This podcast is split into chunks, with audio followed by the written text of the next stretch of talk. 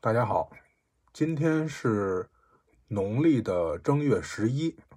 我知道很多朋友应该已经都回去上班了，对吧？初七、初八可能都回去上班了。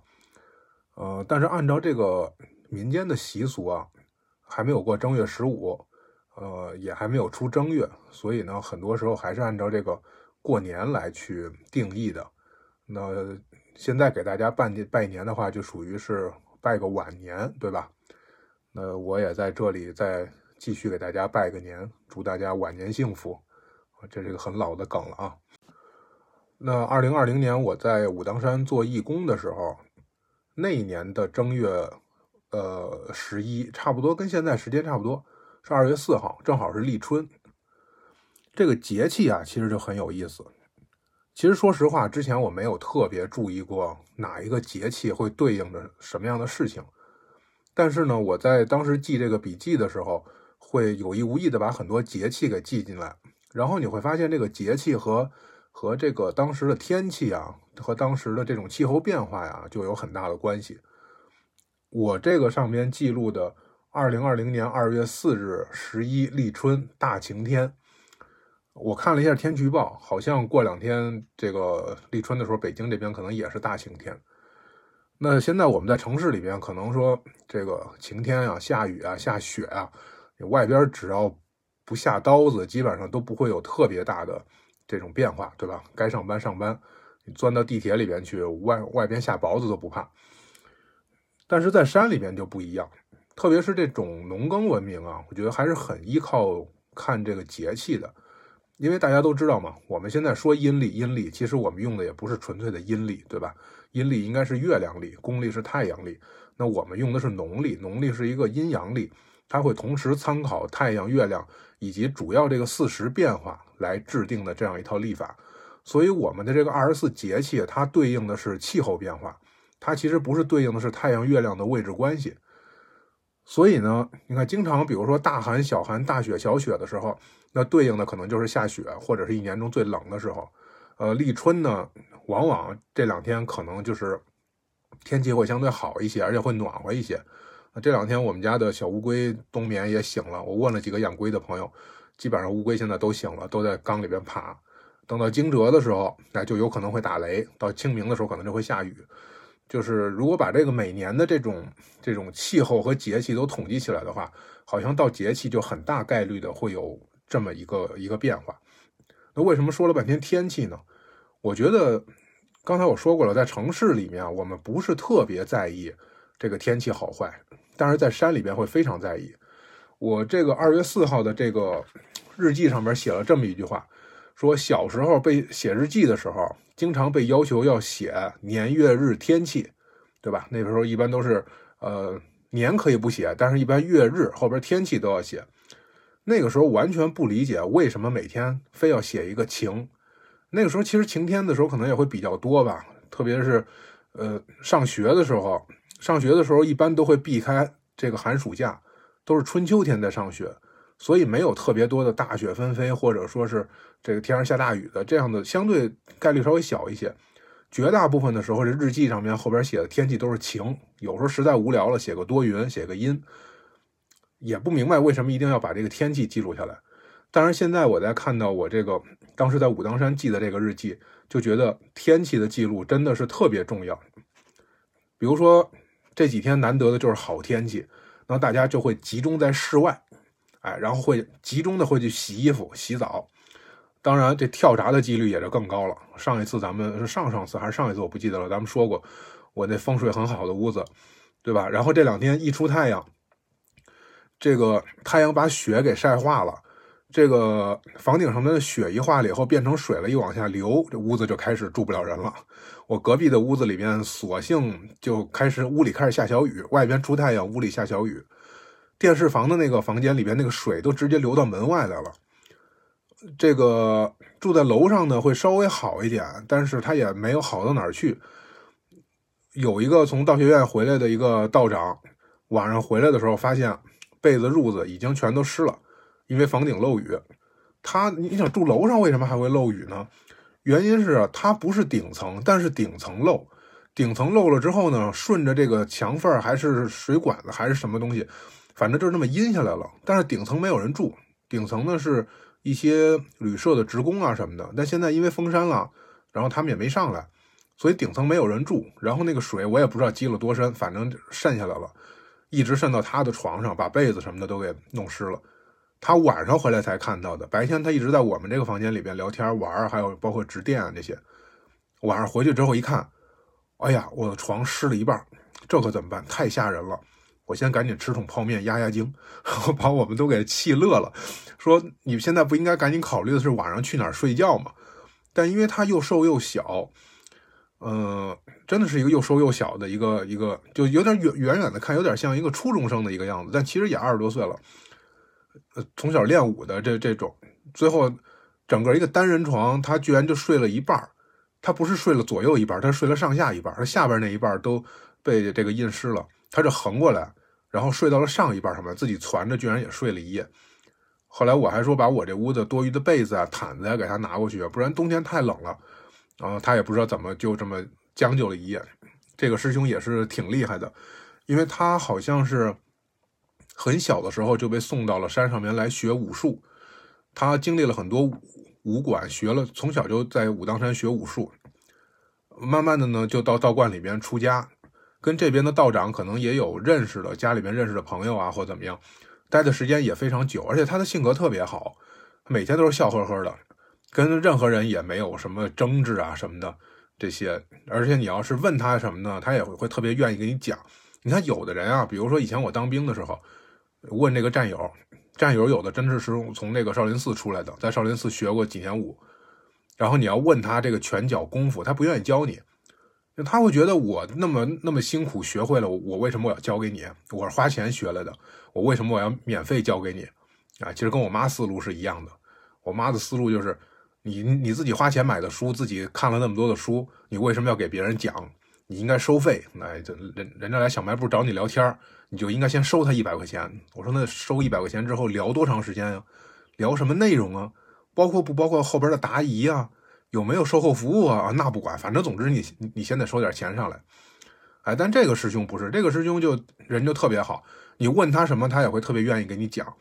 然后他每天最主要的爱好就是打王者荣耀，当然他打的也也非常好，就是一个刺客可以一直带动我们这边四个人的那种。哎，每天大家在一起玩的还都挺开心的。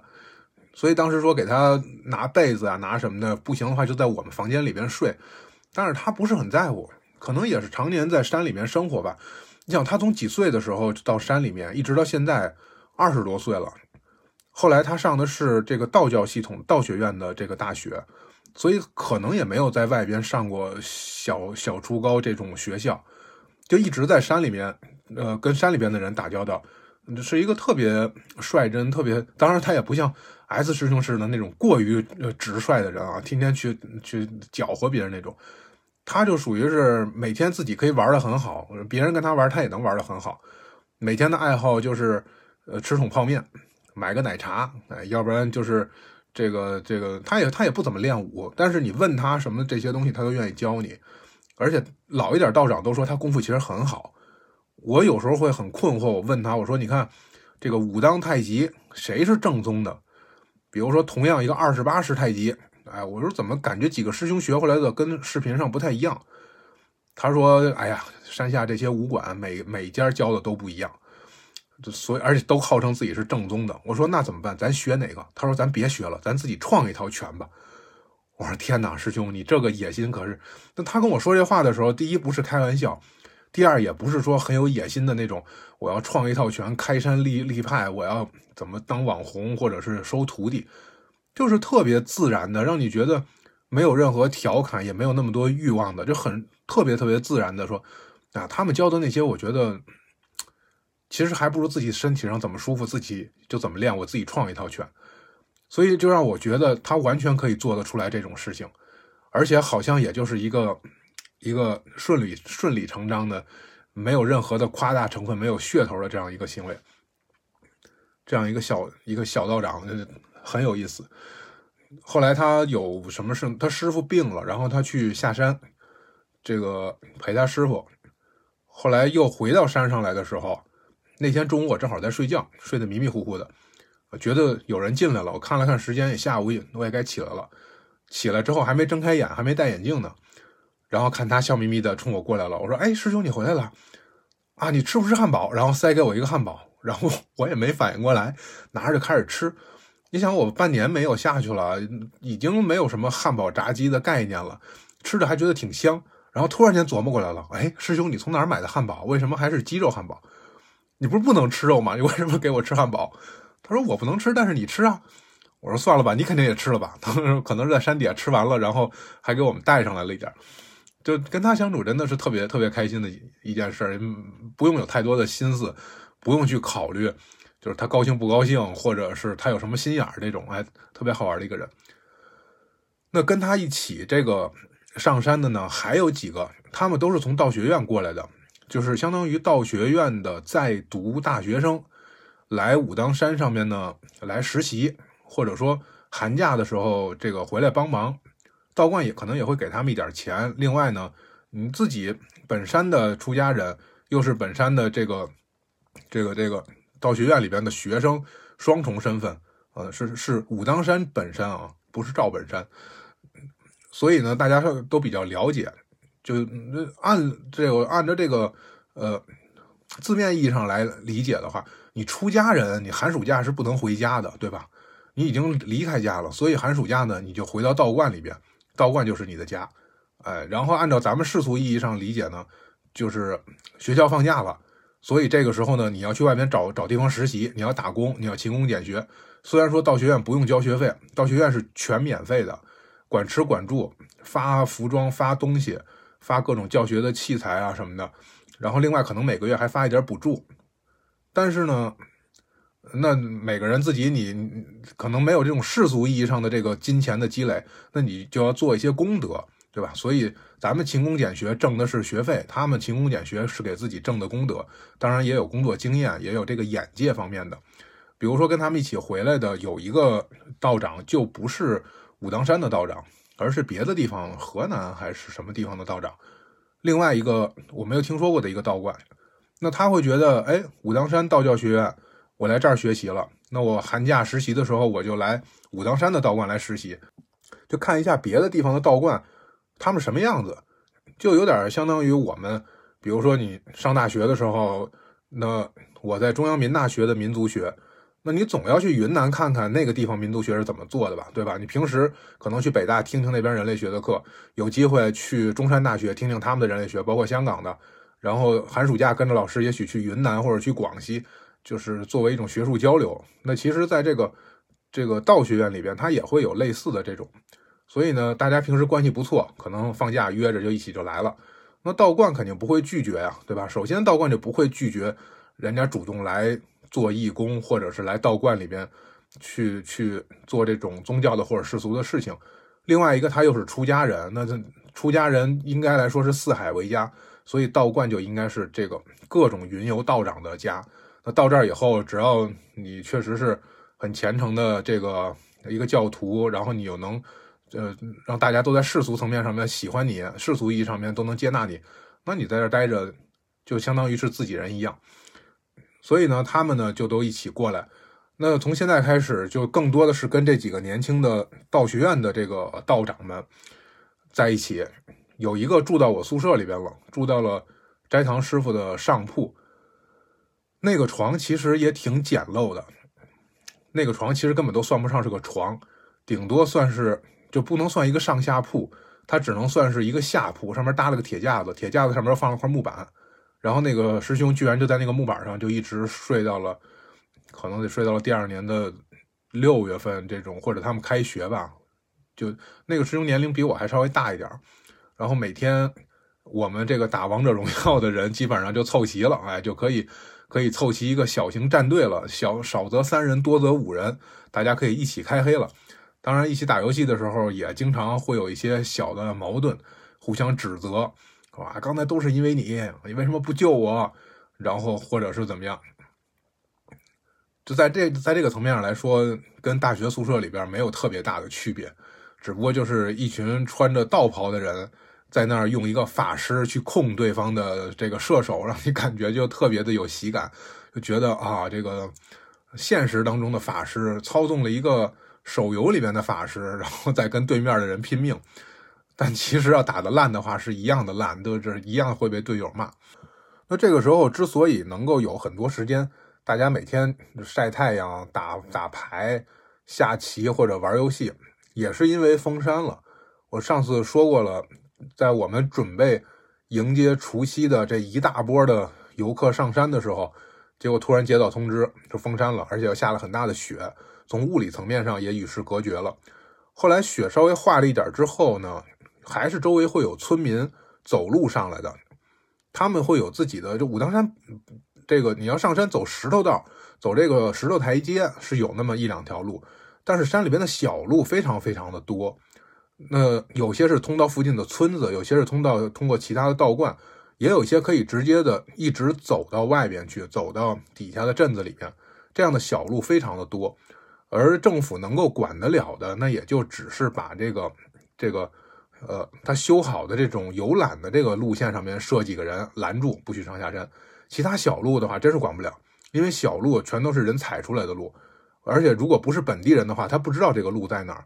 特别一在一下了雪之后，本地人走习惯了，他可能已经他这一代也许都已经走了几十年了，而他上一代、上上代都是从这儿走过来的，所以他们很熟悉这个路。那等到这个雪停了之后，我们每天就开始铲雪吧。啊，我们铲雪的时候，慢慢这雪雪也就化了，呃，就开始发现会有偶尔会有一两个村民上来烧香。那这种，当时我就在想，我我一看到以后我还挺紧张的。我说哇，山下有人上来了，这个证明我们的安全管理上面是有漏洞的呀，这得赶紧打电话向上面汇报，增派人手在路上设卡口，或者增加村民的思想教育，告诉大家疫情期间不要什么什么这些。结果后来我跟道观的领导说了之后，当然他也是去这么做了，他也确实要跟上面汇报。但是其实私底下，这个道长们会说什么呢？会说：“哎呀，如果他们要是来的话，那看看用不用给他们提供点热水啊？还有他们吃不吃饭呀？人家大老远过来想给这个祖师爷磕个头，嗯，虽然封山了，走小路都是雪，又那么难走，人家来了，你总不能把人家轰下去吧，对吧？那政府的规定是不许进道观。”不能到金殿上面前面去去这个参拜，但是他如果想在门口香炉那儿烧个香，或者怎么样磕个头什么的，这个你是不能拦住的，对吧？道长们这方面还是非常宽容的。所以到后来呢，就是呃，到清明节的时候，武当山景区开放了，但是道观没有开放，意思就是说你可以进这一片山，但是这片山里面具体的每个庙你是进不去的。那。这片山开了，就会有很多的人来，很多人以为道观就开了呢，结果来了之后发现进不来，于是就有人就直接跪在这个庙门口，向着真武大帝的这个神像的方向，哎，可能去磕几个头，表一表心意。那后来道长们也是请示了上面领导，觉得说这在光秃秃的地上磕头多冷啊，多不舒服啊，所以就搬了很多拜垫出来，放在香炉前面。后来把供桌也拿出来了，再后来把功德箱也拿出来了，这都一步一步的。最开始不敢。因为担心什么呀？担心你把供桌往那一放，你把这个功德箱往那一放，老百姓们一传开了，就说好，真武大帝现在不让进庙里边去给祖师爷磕头了，但是真武大帝显灵现在在门口呢，所以咱们到门口磕头是一样的。这样的话，等于在引导大家过来，那是管不了的，所以就一直都没敢这样。再有一个呢，就是说你把功德箱放这儿的话，会不会到时候你有？这种疫情期间敛财或什么什么各种扯不清的这种纠纷，道长们也很很怕这种事儿，呃，所以最开始没有，后来慢慢的才开放的。这个咱们后边慢慢再说。疫情的这个相关内容吧，我现在我也不知道咱们能说多少，大家且听且珍惜吧。这个之前我也说了，我之前投稿的发表就遇到了一些困难，后来呢和一些媒体包括出版社接触。我感觉到可能会有一点儿，有一点敏感了，相关的这些话题，我现在也比较担心，我的这个书稿里边会涉及到很多疫情期间的事情，到底应该怎么办？当然可能是我多虑了啊，我这里边不展开说，不说细节，因为会涉及到一些具体的、具体的人或者什么的单位这些。呃，就目前来看，反正我就只是还按讲我自己的生活，那。我觉得应该也不会惹什么麻烦，大家就能听多少就算多少。这个地方咱们不展开说。但是有些内容它是绕不开的，就是你看说，因为有了疫情之后，武当山里面发生了一些相关的变化啊，封山啊，包括大家做的一些准备啊，这个不太容易能够绕得开。所以的话，如果哪天节目没了，或者是什么内容怎么样了，那个回头哎看缘分吧，这个东西就不展开说了。呃，刚才说到了，就是说这个，因为那个时候大家知道有疫情，所以呢，道观里面呢。想的是，那作为这个道观，作为道长们，对于医药是不陌生的，对吧？历史上的中中国自古那么多的名医都是出自于道家，出自于道教，所以呢，一看到说，呃，这个季节有可能大家会有一些身体的不舒服，于是道观啊还给大家准备了这种这个叫什么解毒清热什么什么避避瘟疫的什么各种这个汤药。但是没想到，索性是封山了，人就没让上来。那几天呢，是专门找的道医给开的方子，然后把中药抓回来，每天都要熬一大锅中药，用一个那种很大的那种不锈钢的桶，熬完了之后都倒到那个桶里面，放在太和宫门口。如果有游客上来的话，可以免费这个拿杯子啊，拿的也预备了纸杯，你也可以用自己的杯子去接一点这种中药来喝一喝，预防一下。结果后来发现说，游客都没让上来，可是这药抓回来了。那每天还是煮呗，每天煮完以后大家喝。道观里边还有好几十口人呢，所以每天呢，我们一般就是拿个暖瓶到那儿去，哎，然后接一暖瓶回来。但是你想，道观里边如果要是几十个人，每人都接一暖瓶，那个那一大锅哪够喝的？每天都得煮两三次。后来呢，我这个。我当时不是因为肾结石，所以我把一个小药锅放在我宿舍了嘛。那我室友就说：“哎，咱们要直接过去把这个药包拿回来自己熬，不是也行吗？对吧？就不用等着他那边的人去熬了。咱们自己熬了之后呢，咱们附近几个宿舍的人都在咱们屋子里边这儿来喝。因为太和宫到我这儿还得上一大节台阶，还得走路，可能也得走个五分钟左右的吧。嗯，提个暖瓶也不是很方便。”你想冬天这个时候那么滑，你提这个暖瓶脚底下一滑的话，不光是摔你一跟头，暖瓶炸了，到时候还能扎着自己。所以其实大家都挺懒得去的。我觉得这可以啊，拿两个药包回来，这东西它又没有什么危险性，回来以后自己熬。于是我就每就是拿回来几个药包，然后熬完了之后再去拿。所以呢，早上起来一般我就把这个药锅洗干净了，哎，熬熬一大锅药。经常白天谁在我这屋里边来来往往的呢，谁都可以喝一点。后来呢，我就发现，哎，大家对于中药的理解啊，其实好像跟我一直学到的也不是特一样。我学到的是什么呀？比如说像中药啊，还有像一些绿叶菜啊，还有像茶叶啊、绿茶一类的这些，是不要隔夜喝的。这种东西隔夜的话，据说时间久了会产生致癌物质。像我们家里边做饭，你炒的青菜、绿叶菜最好不要隔夜。你的土豆、西红柿好一些，就是叶类的、花类的。和茎类的和根类的是这样一个顺序排下来的，花叶类的这些东西呢，最好是不要隔夜，还有海鲜啊这些最好不要隔夜，隔夜之后它会产生什么亚硝酸盐还是什么东西。那呃绿茶也是这样，那我想绿茶茶叶都是这样的话，那中药它也是叶子类的对吧？所以不要隔夜喝。所以早上起来我一般就把药锅洗干净了，再重新再熬一锅。后来我室友看到了，说你不要把这倒掉啊，这个多可惜啊，还能继续熬的。我说我昨天已经熬了三四次了，熬了一锅，大家过来喝完了，然后兑上水又熬一锅，熬了三四次了。本来这个药效可能也也没不剩多少了，就再有一个它又隔夜了。我说倒掉吧。然后室友说没关系，你看太和宫门口那一大桶，一天也得熬个两三次呢。我们这个锅小，对吧？你看他那一大桶，他放四包药，咱们这一个小药锅放一到两包药，他能熬两三次，咱们就应该能熬七八次。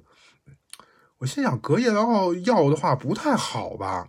哎，但是他们会觉得说没事儿，所以当时我就在想，民间治病的各种土方偏方到底有多可靠啊？现在我不知道，但是对于制作这些方药的方法，好像我理解的也不太一样。在我看起来，其实大家做的这个方法也挺粗糙的，最后它能不能治病，甚至有没有什么副作用，好像总是有点违背科学的这个意思。可是呢，一代一代的人呢，也就都这么活下来了。我呢，可能难免会用这个理性科学的标准去衡量，会发现说他们在熬药的时候，也许用的就是一个电热杯，金属的那种。那按理说不应该用金属的东西去熬中药，熬中药应该是用砂锅，因为金属的东西它本身就有可能跟药会产生反应。可是呢，大家一直都是这么干的。到最后他得了什么病我不知道，但是他每天好像都挺开心的。这个东西其实就让我很羡慕。对吧？你看我每天特严格的、特自律的说，这个东西一定要这样，那个要达到这个标准，这个东西一定要消毒、要干净，那个东西这个剂量或者时间什么的。可是我每天好像活得很累，那这就难免就会让人去想说，呃，科学当然是非常重要的了，我绝对不是说反科学，但科学是唯一的嘛。如果科学让你不开心了的话，那其实神道一点让你开心的话，是不是放开一点也挺好的？对吧？换句话说，总在说中医不科学，中药上面怎么怎么样。那如果从疗效、从效果上来说，那确实他把你这病治好了，他也不知道为什么，但他就是治好了。你如果要是说用科学去做重复性实验，那做不了。同样一方子再换一个同还是这个病，同样的方子可能他就是治不了。那刚才那为什么治好了，这为什么就治不好？那他解释不了。但是重要的是，他确实把这个病治好了呀。是吧？如果你说我用一个什么样的检测仪器去去把这个东西给研究的特清楚，可是我就是没辙，我就是治不了这个人。和另外一个说我说不清楚，但是呢来一个我就能治一个，你说这两个哪个重要？好像很难说，对吧？所以我觉得在山上跟大家接触更多的时候是一直在调和，让我能够变得更更圆滑或者更包容一些。每天大家就这么乐乐呵呵的，那道长们也不是说。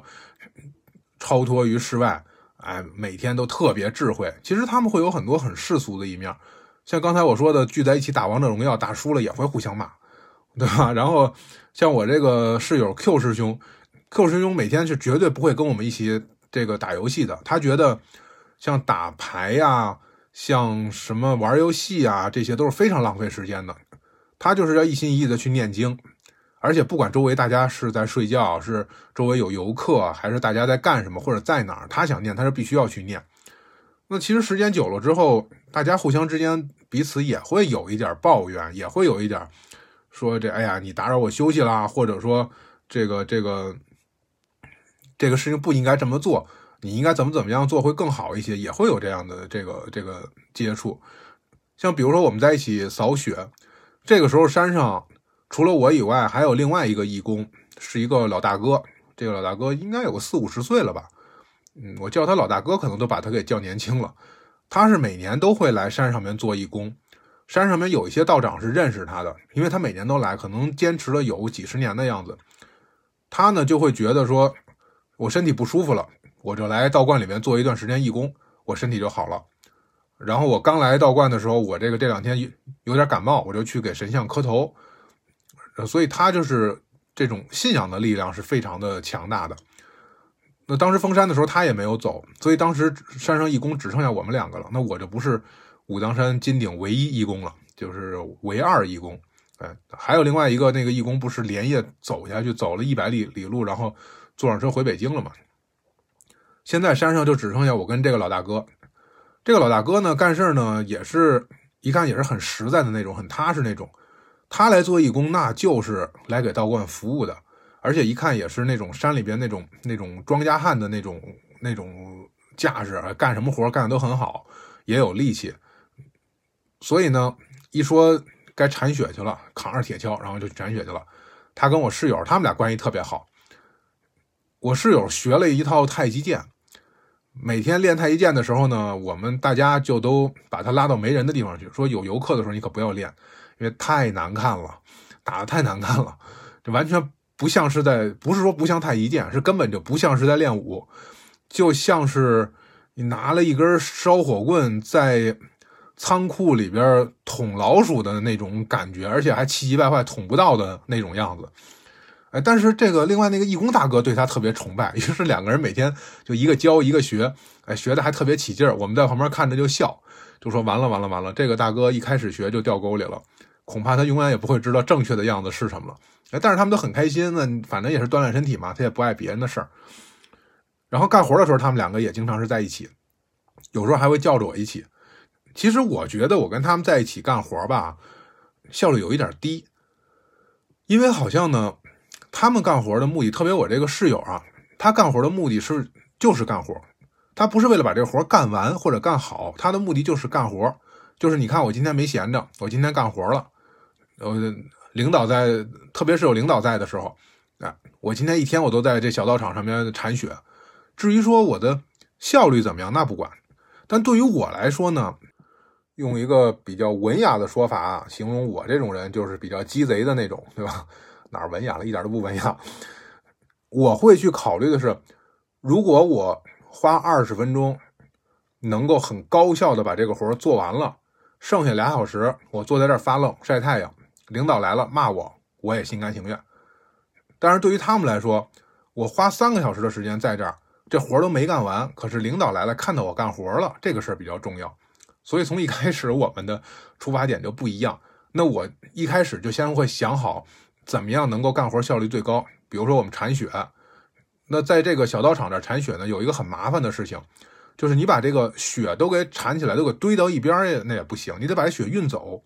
可是把雪运到哪儿去呢？底下你往底下扔，底下是山路，你等于说我把广场上的雪扫干净了，都给扔到山路上去了。那一会儿扫山路的那个师傅就该骂街了。对吧？你凭什么？本来我这儿雪就半尺厚了，结果你直接在我这儿又给弄了半尺厚的雪，活儿就没法干了。所以我们只能是专门运到一个角落里面，扔到山沟里面去。那个地方是个绝壁，底下不会有人，所以呢，把雪运到那儿去，再统一的倒下去，不会影响下边的什么商店呀、什么走路的呀、什么什么各种事情。那怎么把雪运过去？咱平时看着扫雪，雪很少的时候，搓一搓就过去了。但是如果要是说这个雪落起来之后，我想想当时的每天铲的雪落起来大概有个五乘五乘五立方体这么大一块你怎么给它运走，对吧？那先堆到那儿，然后那最后你要是拿簸箕的话，那刨死你一天你也你也运不完啊。所以拿更大的东西，更大的东西弄得太多了之后，你你又抬不动，所以我们就用垃圾桶，都倒到垃圾桶里边。然后再把垃圾桶运到那个地方，那个地方站一个人，拿铁锹再往山底下那么那个扔。那我肯定就会设计你哪个路线是最合理的，你这个雪堆到什么位置上，铲雪的那个人他铲着就会最方便。而且这个这个垃圾桶怎么拉着，一个人还是两个人走哪走哪边，整个这一个大广场，你是从外围包围中央啊，还是从中间开辟一个再往再往周围去分散呀，还是怎么的？我就会去计划这些东西，但是他们不会，就是干活来了就干，然后嘁哩咔嚓干，干了半天，可能就东一块西一块的，让我看着就会觉得很累。但是这个时候你说去去去跟大家去商量这个事儿也没用，因为他们的目的就是过来干活。其实如果要照我来想的话，哎呀，外边出太阳了，出太阳这活就不用干了。我在外边吭哧吭哧凿这冰，凿了二十分钟，可能我都两节台阶我都凿不完。但是出太阳晒了一会儿，马上这个就给晒化了。那大自然的力量是多大？所以我就会想，反正现在也没有游客上来，不用去管它了呗。等到太阳一会儿一出来，自然的把雪晒化了，这活儿不用干了。哎，但是大家都闲不住，包括这个老大哥这个义工，他也是闲不住。所以当时我就想啊，我说如果要是说这一一一周要是不下一场雪的话。我估计他能把山上每棵树都给擦一遍，都得都得给擦干净了。那在我看起来，我就会觉得你弄它干什么呀？没有任何意义。但是他会觉得我来就是要过来干活的，我就必须得干活。那我可能会想，你干活你也不用额外的去付出这些东西啊，对吧？而且你也不要添乱啊。你干活你要是伤到自己了，动到自己了，何必呢？哎，但是他们呢，就是为了要为了做而做。所以后来我又开始反思我自己。我就觉得，你看，其实我这可能就有点小聪明，所以我就不愿意当个傻子似的，哎，什么事儿吭哧吭哧傻干。而且呢，我会因为自己如果犯了很愚蠢的错误，我反而会觉得很羞耻。我觉得我怎么能犯这这这太蠢了这种事儿？我怎么能去干这种事儿？包括我看到别人的愚蠢的时候，我也受不了。我原来上班的时候，其实跟同事很大的分歧啊，有时候就在于这点，就是在于说。我觉得拿计算机用两个函数就可以解决，大概五分钟就可以解决几千条数据。而同事可能非要把它打印成表格，然后分成八个人，每个人看几百条，一直看到加班加到天黑。那这种事儿，我可能就觉得完全就是反智的事儿，对吧？反人类的事情，我完全受不了。但是现在反过来再去想想，其实很多时候可能需要这种傻干的人。当然，我不是说非要用人力去取代计算机这种事儿啊，这个事儿我到现在我也我也仍然觉得我那么做是对的。但是很多时候，我觉得。可能不问意义、不讲方法就抡着膀子去做，这也是一类人，而且社会上可能也需要这样一类人。如果全是像我这种算计啊、算计，后来有很多事情会发现，说我之前计划了半天、算计了半天，其实呢自作聪明，其实呢是需要这种一步一步踏踏实实的去去干的。你计算是一方面，但是做的时候很多时候是不能偷懒的。该偷懒的时候还是应该偷懒的，对吧？我们为什么要把东西学会了呢？就是为了我们能够顺理成章的偷懒。你偷懒之后节省了时间和精力，才能做更多的事情。但是有些事情不能偷懒。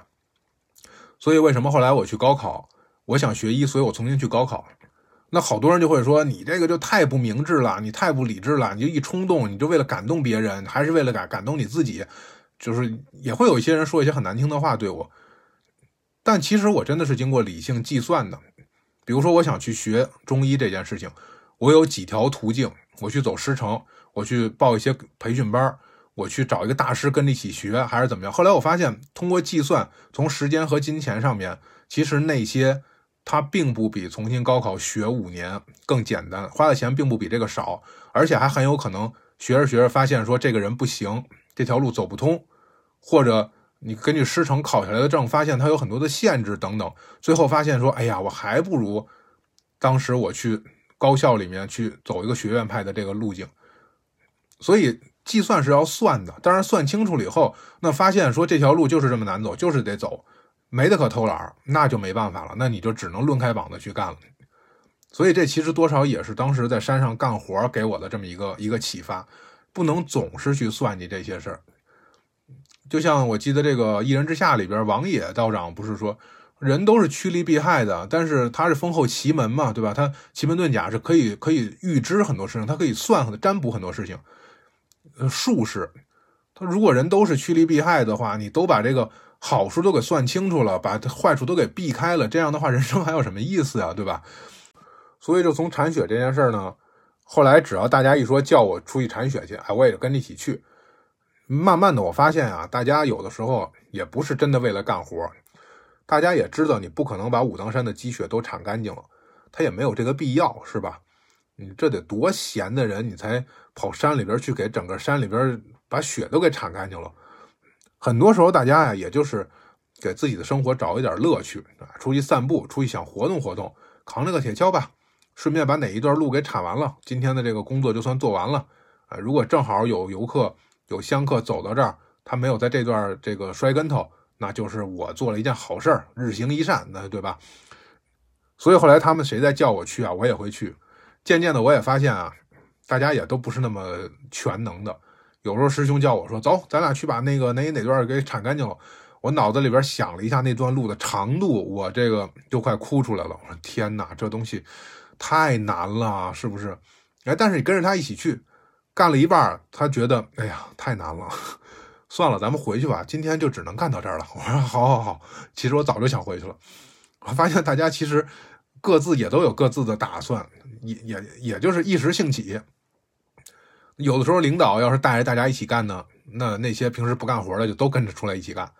当然也有时候领导带着大家一起玩我记得有一回说铲雪，外边呃冻冰了，铲雪，然后拿着铁锹，拿着镐。这个气势汹汹的，我们二十几个人都排开了，在广场上开始干活。干了没几下，领导手里边那个铁锹把断了。领导说：“嗯，今天不适合干活，走走走，不干了，不干了，回去吧。”我想这种事儿可能只有在道观里边才能才能出现吧。呃，外边公司或什么的这么随性的领导，而且还是这么听话的下属，估计可能也不是很常见。而且说的还有理有据的。你看出来一干活，这铁锹用了这么久了都没事儿。结果今天一干活，铁锹把断了，证明今天不适合干活。算了算了，不干了，不干了，走了。大家也都是特别特别理直气壮的，觉得一方面这个是神灵的这个指示，一方面这是领导的批准，双重保证了，你还有什么可担心的，对吧？但而且不干活当然是好了，愿意每天出去干活的是极少数，愿意出去干活的有一些也是为了活动身体，比如说他本来就是要打拳练剑的，但是呢，这种冰天雪地的天气里边，你你在外边练功是也也不安全，呃，而且可能想的是练点别的花样，我每天都练的是。练的是这个刀枪棍棒，我今天练一个方便铲，哎，扛着个铲子出去。道观里真的有一个方便铲，也真的有道长拿方便铲去铲雪。那天我在黄经堂那个地方旁边待着，然后听见屋子里边叮咣叮咣一直在响，说道长在里边干嘛呢？这装修也不是这动静啊。发现道长在里边铲冰，好像是因为空调外挂机冻住了，所以空调里边很就是制冷呃那个制暖效果不好。于是领导出来以后，看到说那么多冰，说咱把冰铲了吧。可是你想，它外挂机是在外边的，在外边冻上的冰，而且这真的非一日之寒啊。最后铲铲这个东西底下没有工具，底下工具一般都是打扫卫生的师傅们带着去干活了。最后不知道从哪儿翻翻出了一件古兵器，我也不知道是哪个朝代的，就是有点儿大家知道那个鲁智深用的那个兵器啊，月牙方便铲，有点那意思。但是方便铲呢？鲁智深用那前面一个大月牙，后边一个一个很大的一个铲头，这个呢是一头是一个枪尖一头是一个铲头，而且铲头很小，像电视上演的那个鲁智深用的那一个那个铲头，恨不得得跟脸盆那么大了，都比脸都大。他这个铲头呢，也就拳头那么大，然后在那听咣听咣干活。关键是它这种东西吧，它不是真正的说上战场打仗用的，它是一种带点装饰性的。所以在底下拴了很多铁连环，这一耍起来，它它能哗啦哗啦响，哎，这可能也是本身是这个兵器的一个特点。结果到最后就听着那个屋子里面拿方便铲砸地的声音，还有这个铁连环哗啦哗啦响的声音，听着就像装修一样。我也觉得，嗯拿个兵器这个铲雪，也就是道干里道观里边能干得出来的事儿吧。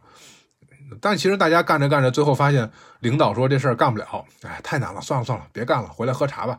哎，太好了，啪，然后扔了，扔了之后就进屋喝茶去了，这个事儿也就不了了之了。那大家聚到一起喝茶、聊八卦、吃水果，后来没水果了就吃干果，这种活动总是很很吸引人的嘛，对吧？其实道观里边也是一样，大家聚在一起说点小道消息啊，背后说个谁的坏话呀，而且你想，一群男人聚到一起。去聊这种鸡鸡狗狗的事儿吧，就更让人觉得这个反差感吧，就特别有意思。哎，大家可能聚在一块儿，一边喝着茶，一边是那就跟就跟社会上咱们说的一样，肯定是美帝国主义的险恶用心，然后导致我们怎么怎么样啊，然后或者是这个聊一聊其他的这种小道消息，哎，说一说对谁不满意 或者怎么样的这这这种事儿，也挺好玩的。我听着听着，我也觉得哎呀太无聊了，我就跟那听听这些东西干嘛？也有道长也会觉得无聊，就说天气挺好的，出去晒晒太阳。于是我们就出去一起拍拍照片啊，什么烧个香啊，爬爬山呀这种。啊，然后吃完中午饭以后，现在各个殿堂里面还会有人值殿，但是呢，那种服务性的机构就没有人了，比如说检票的呀，这个这个求签的呀，算命的呀，这些地方就不需要再有道长在那儿盯着了。所以好多人可能就把桌子支上了，打牌、下棋。甚至有的拿出一个吊床来，直接在这个这个小广场上面找两个地方一拴，吊在那儿睡个午觉。也有散步的。我呢，有时候就把琴拿出来弹一弹。然后有一个这个老道长，他可能是以前是做木匠的，所以他对木料特别感兴趣。就是我说春节晚上的时候，他一个人在屋子里面去看春节晚会。我也不知道他是睡着了还是在那看晚会，反正我看他的背影，我心里边还挺心酸的。那样一个老道长，哎，他对木头特别感兴趣。我每次弹琴，他就坐在旁边听。开始我以为他是爱听曲子，后来才知道是他看我那琴那木料特别特别好，就是可能是在琢磨那是个什么木料。每次就过来敲一敲啊，看一看，闻一闻啊，啊，然后我要是说真的捧到他面前给他看，他又很不好意思，然后他就跑了。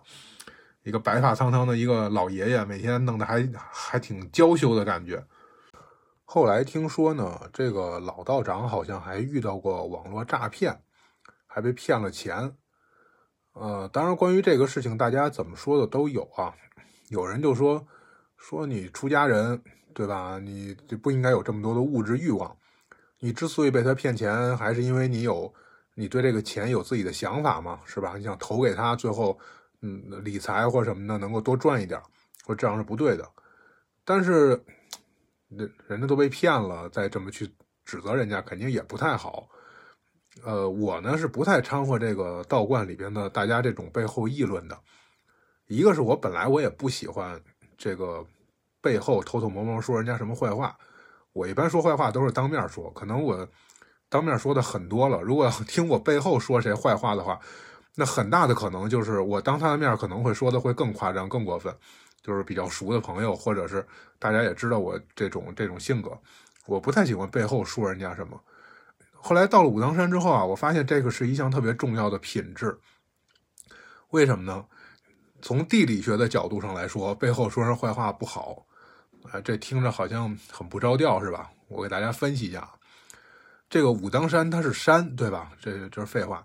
武当山是山，所以呢，有的时候啊，比如说你跟一个人嘀嘀咕咕的说点什么事情，你看着左右没人，但是可能就会忘了上下是有人的。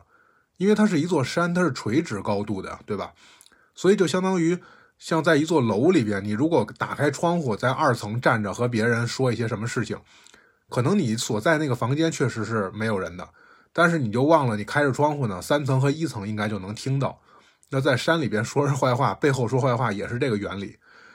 所以有的时候大家在外边遛弯啊，走着走着难免是吧？想起来了，哎，今天那谁谁谁多吃了个饼。明天那个谁谁乱扔垃圾，后天那谁谁去山里边刨了个药材回来，偷偷藏起来了。就大家也没有别的事儿，每天其实也就是说自己身边的这些事儿。因为大家去了解外边世界的，无非都是通过抖音，你能刷到的我也能刷到，你能看的新闻我也能看。所以有一点这种互相之间嚼舌根子的这个这个自然地理环境，那这个时候我首先是我对大家不熟。我倒不是说多么的品德高尚，是因为我记不住人名字，也记不住脸，我真的不知道他们在说谁。呃，经常我给他们去描述别人的时候啊，也很麻烦。你看，有的人其实像我妈，她就是比较擅长去看，说，哎，这个人眼睛大，那个人鼻子高，这个人皮肤发黄，那个人那个手发白。我真的就是看不出来这些区别，所以我去给别人描述说，啊。这个事情是谁做的呢？是一个道长。废话，道观里全是道长。这道长有个特征，就是他长头发还长胡子。你这话就真的跟没说一样，对吧？每个人都是这个特征。而且对于我来说，身高我也不不是很敏，不是很敏感。只要没有我高的，我看的都差不了太多。就我不知道大家的对于身高是不是很敏感啊？反正我看一米五、一米六、一米七的人，我看着是同样的身高，我真的看不出来谁高谁低。呃，可能这个这个也是我这眼神差了点吧，所以大家说谁的时候，我也不知道他们说的是谁，我也没法掺和进去。有时候他们还说的方言，我也不太听得懂，我就低着头跟着他们，就是听着就行了。这也是多年人类学田野调查的一个基本素质，就是你不要掺和到当地的这个是是非非当中，因为人家可能背地里说的特难听，结果当面呢俩人关系非常好。或者一会儿俩人打了一架，但也不妨碍这两个人其实可能是亲戚或者很好的朋友。一个是我也掺和不进去，一个是我也不想掺和，所以呢跟着他们一起走。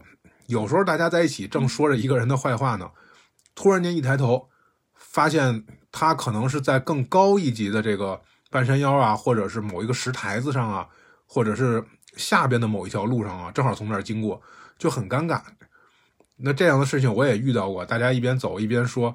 我那个室友 Q 呃 Q 师兄，他说：“哎呀，你看，今天早上起来，明明在屋子里边很大声的念着经，突然间就拎着剑出去练剑了。”然后另外一个人就说：“嗯，今天早上正好领导从门口路过，所以估计是因为这个原因。”哎，然后有人就说：“你看，叫叫他出来散步，也叫不动，一见到领导马上就跑，就跟着领导跑了。”大家多少会有一点这种调侃或者不太满意嘛。然后有人说。那每天练功练的是什么功呢？练的是归息大法，哎，就是不愿意动，呃，叫他出来散步啊什么的，这种就从来都不参与大家的活动，然后自己想自己想做什么，别人拦也拦不住，所以会说这一些背后说人坏话。正说着呢，一抬头，发现人家就在上边的一个平台上面，正在那儿锻炼身体，或者在那儿坐着呢。就很尴尬这个事情。因为道观里边不是说每个人都闲云野鹤的，不问俗事，哎，每个人恨不得都这个头上长草，然后屁股底下骑着仙鹤，每天除了练剑就是弹琴，哪有那么多真正的这种说不食人间烟火的人啊？道观里边每天也是这些是是非非嘛，大家也是聚到一起，有的时候跟着一起起哄，哎，这个是下棋也好啊，是打牌也好啊。有的时候，比如说我想拿着琴出来弹弹琴，哎，外边正好天气不错，出了太阳，而且呢，这个太阳把雪都给晒化了，这个雪在外边房檐上滴答滴答的声音，我听着这声音就就想，哎，这个时候弹一个流水一类的，这不是很有意境、很有感觉吗？对吧？然后你发现旁边看抖音的、下象棋、摔棋子的、打牌大吵大叫的、啊，打电话的。这个聊天的、念经的，反正干什么的都有。就甚至于啊，我中午睡觉的时候，大家也不会特别在意说，哟，到午休时间了，这个他在睡觉呢，咱们轻一点。有可能直接就大喊大叫的进屋来，翻腾一通，找了个东西出去的时候，然后门也不关，然后就这样走了。我想，我说，哎，之前我听说道长们很介意睡午觉被人家打扰啊。怎么真正这道观里面会这样呢？也可能每个道观的风格不一样，或者是就是说大家对于熟人、对于这个陌生人态度不太一样。比如说紫霄宫彼此之间都比较陌生，因为大部分都是短期义工嘛，所以可能跟道长本来也没什么交往。另外呢，他那个地方交通比较便利，每天见到外人会比较多。但是金顶上面呢，交通不方便，何况现在封山了，每天就这么几个人。大家每天朝夕相处在一起就很熟了，真的是像一家人一样，互相之间可能也不会有什么顾忌。哎，然后本来金顶这个道长们也确实是比较热情。我刚来的时候就发现，金顶上面全都是男道长嘛，嗯，像紫霄宫都是女道长，女道长可能本身就会相对的比较内向一些呀，因为大家比如说对于出家人有的时候态度其实还是挺不不友好的，瞎开玩笑或者是很盲目的好奇。那男道长们，我觉得还比较豁达，那比较善于应对这些事情。那女的出家人可能多少还是有一些不太方便吧，所以他们也会刻意的会去躲开这些，避免一些麻烦。那男道长可能就跟其他的这些游客开开玩笑啊，嘻嘻哈哈的，也都习惯了，所以性格也都比较开朗一些，比较外向。平时就闹惯了，哎，所以现在关起门来没有游客了，就自己跟自己玩了，那还是这种很欢乐的样子。所以我觉得每天要在这个环境里边啊，这个人心情倒是挺好的，就别像我似的想什么都想那么多，什么都是这个较真儿，哎，这个你也别讲究效率，你也别讲究这个合理性，科学不科学，每天跟着大家这个节奏走，其实我觉得还挺开心的。所以这个我记得当时给我算完八字以后，我问那个道长，我说你看我适合出家吗？他说你不太适合出家。呃，命里边有这个，但不是很重，不是特别适合。我说为啥？什么人适合出家？我说我我言下之意就是说我还有哪些没有做到的地方？是不是我我我还不够优秀啊？还是怎么样？道长说你不够懒。我说啊，我说这个为什么出家要懒？他说勤快的人谁会出家呢？对吧？勤快的人都在外边搞钱呢，必须得是对外边这些事情不跟着社会节奏走，比较懒的人，活在自己的节奏里面。哎，然后你这个这个是修道也好啊，你是这个体悟大自然也好啊，你还是怎么样？你按照自己节奏走。当然，你要修道肯定不能很懒了，你也要很自制，这个这个自控力要很强，你要很自律。但是他说的这个比较懒，就是说跟社会上面的这些勤奋啊，这个朝九晚五或者九九六啊，或者是想办法加班为了多搞点钱的这种勤奋，那肯定不是一类。哎，所以这么。来印证我刚才之前说的那个，就是在道观里边，你不要太勤快了。呃，好多时候这个干活啊什么的，其实大家也没有对你期待很高。你真的说每天像这个上满了弦一样，每天都在干活，大家可能反而觉得你把节奏给带乱了，这样不太好，不不利于团结啊。所以就跟着大家这个节奏一起嘻嘻哈哈的，大家都干什么你也干什么，嗯，大家一起吃你你也吃，大家饿着呢你也饿着。哎，这这这这样的状态就会比较好。那说到这个饿着这件事儿啊，就是现在这道观里边改成一天两顿饭了，就没有早饭吃了。我之前拍视频发 B 站上面，很多朋友都看过。我我们每天就是只能是煮一点水果吃。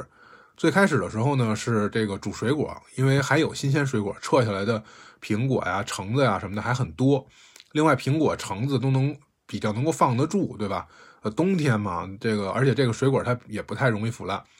另外，我们在过春节的时候，每个人发了一箱苹果，就是一一箱，然后里边有三层。那我想大概有个三四十个的样子吧，每个人都有一箱，每个人那个都是一模一样的，所以你也不用羡慕别人的。那有人就把自己那个藏起来，然后先吃别人的，然后也也有就是到最后被人家翻腾出来了，然后大家就都这个都吃他的啊，还有的过来占你个便宜，像有一个道长就大喊大叫的进屋以后就我要吃水果，我进屋从我那儿翻了两个苹果走了。然后说过两天我还给你啊！我说哎呀，两个苹果不至于的。哎，过两天他真的就拿了两个苹果。哎，那天吃了你两个苹果啊，还给你。我说哎呀，道长不用这么这么在意，没关系的，因为每天我吃的也也不知道是谁的，也是逮着谁的吃谁的。吃完苹果吃橙子，然后早上呢我们就煮一点苹果，然后放一点冰糖，那煮点苹果水，连苹果一吃。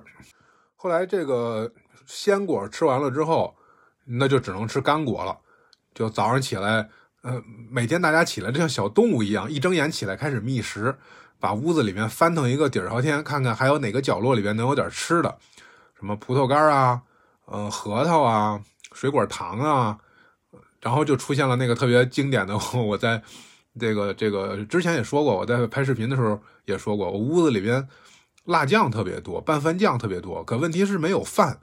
没有饭，你让我拿这个拌饭酱去拌谁，对吧？每天看着吃的东西真不少，可是好多我都不敢吃，像大枣、桂圆，还有瓜子、花生这些，你闲的没事吃一些还行。但是我呢，特别容易上火，所以我吃完了以后，那个时候又很担心说嗓子疼啊、咳嗽啊，被当做疑似病例，到时候再给拉下去，就想回头因为想早上多吃两个花生，最后上火了，我万一要是在这个咳嗽了，这个得不偿失的。每天就在到处的找各种吃的，然后这个时候呢，大家其实也都是很在于呃很在乎这个吃这个事儿，也在想各种各样的办法，把库房里边那些干的东西翻腾出来了，包括鸡蛋啊，还有什么米粉啊，呃粉条啊，我出去偷人家葱去什么的，这些咱们下次吧，下次专门说一下封山期间我们到底都在吃些什么。其实说的客观来说是封山断粮了。但是呢，没有没有那么惨，没有真的说吃了上顿没下顿的，而且封山断粮也就我印象中可能有两三个月的时间吧，呃，后来山下就可以隔一段时间给我们送一次物资了，所以没有那么惨。但是这段时间每天在找吃的和这个找暖和的地方解决温饱问题，真的是一个是温一个是饱啊，解决温饱这个基本生存问题还是。给我的留下印象还是挺深的，这个咱们下次再说吧。这一次呢，就到这里了。我回头开了学以后，我争取还是能够每周继续录吧。我我应该是下旬就要开学了。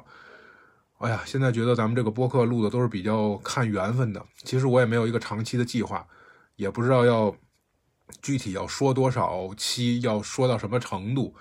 以及未来还能够怎么样？哎，这些咱们都是随缘吧。希望大家都能够生活的轻松一点呃，今年新的一年刚开始，肯定有各种各样的计划，各种各样的希望。但是呢，不要搞得太累。这话同时也是劝我自己，与大家共勉。祝大家生活愉快，逍遥自在。